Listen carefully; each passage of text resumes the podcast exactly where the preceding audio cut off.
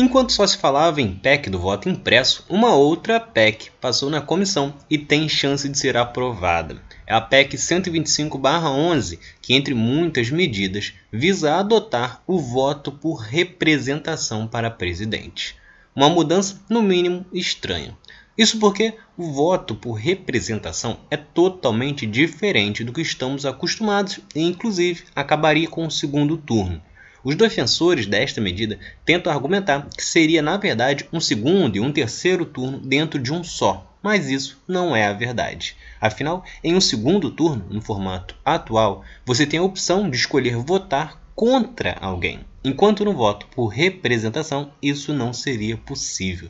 Na prática, o voto por representação funcionaria da seguinte forma: o eleitor votará em cinco nomes, por ordem de prioridade candidato A, candidato B, candidato C, candidato D e o candidato E.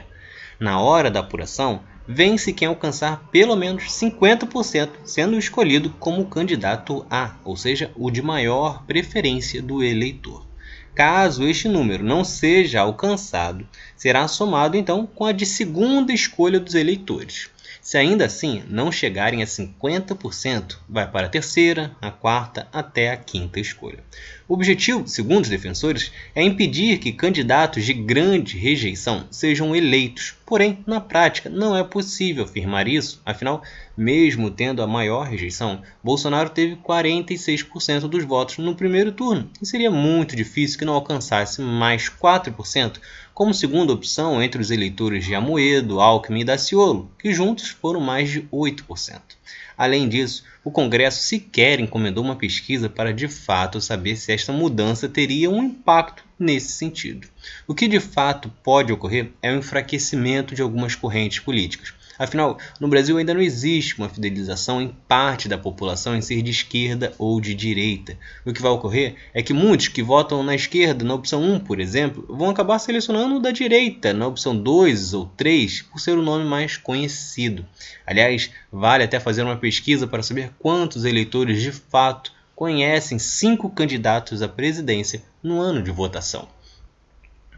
Ou seja, vai ficar mais conhecido e vai aparecer nas opções 2 e 3 quem tiver mais verba de campanha, quem puder aparecer mais nos espaços da mídia.